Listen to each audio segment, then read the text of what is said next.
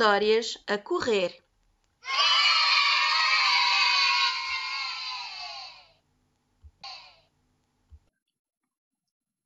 O urso azul dos Himalaias.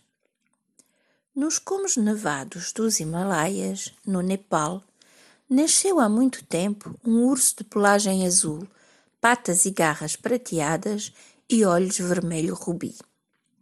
Levava uma vida solitária e tranquila. Durante o inverno, dormia profundamente na sua confortável caverna e, quando chegava a primavera, a natureza brindava-o com um sortido de framboesas, bagas goji e outras plantas frescas. Em contrapartida, no outono, comia bolotas, nozes e castanhas que recolhia das árvores. Era um urso tão extraordinário que os reis haviam oferecido grandes recompensas a quem conseguisse capturá-lo.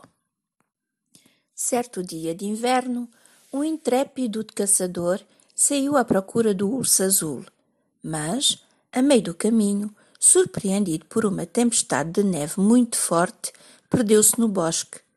Depois de andar durante muito tempo e vendo que não encontrava o caminho de volta, começou a gritar: Socorro! Socorro! Socorro! Aqueles gritos desesperados acordaram o urso azul do seu sono de hibernação. O sofrimento daquele homem tocou-lhe o coração. Um pouco estremunhado, saiu da caverna, foi buscá-lo, encontrando-o meio enterrado na neve, a ponto de morrer congelado. Agarrou-o com as suas patas prateadas, levou-o para a caverna e envolveu-o com os seus braços grandes e peludos para lhe dar calor. Aquele abraço cálido reanimou o homem que, abrindo os olhos, se assustou. Mas o urso, olhando-o com ternura, sorriu-lhe e disse: Quando te sentires melhor, poderás regressar a casa, mas tens de me prometer que não dirás a ninguém onde vivo. Prometo, respondeu o caçador assustado. Mas enquanto descia a montanha, o desejo da riqueza voltou a surgir na sua mente, e ao chegar à cidade, foi a correr contar ao rei. No dia seguinte, um grupo de caçadores da Casa Real dirigiu-se às montanhas para capturar o urso azul, o que fizeram sem demora. Quando finalmente ficou diante do rei, o urso azul declarou: Majestade, fui traído. Salvei a vida do caçador e, em troca, pedi-lhe que não revelasse a ninguém onde ficava a minha caverna.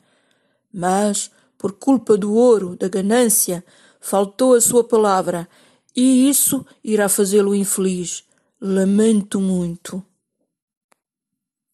O rei ficou comovido com as palavras do urso. Tragam-me o caçador imediatamente, ordenou. E a guarda real apressou-se a trazer o caçador à presença do rei.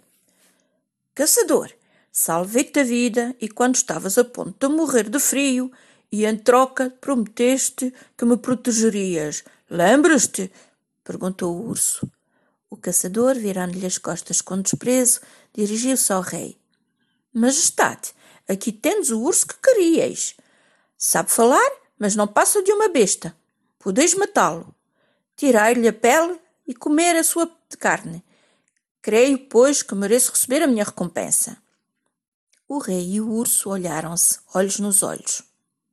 Majestade, disse o urso, podeis castigar este homem se achardes conveniente, mas, peço-vos, não o mateis.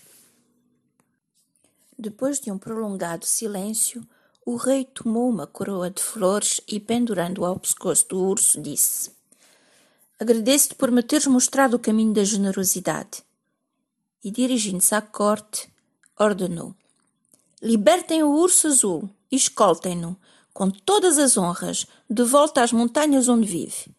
E no que se refere a este caçador, expulsai-o imediatamente das nossas terras. Deixo-lhe a vida, que vale mais do que todo o ouro do mundo.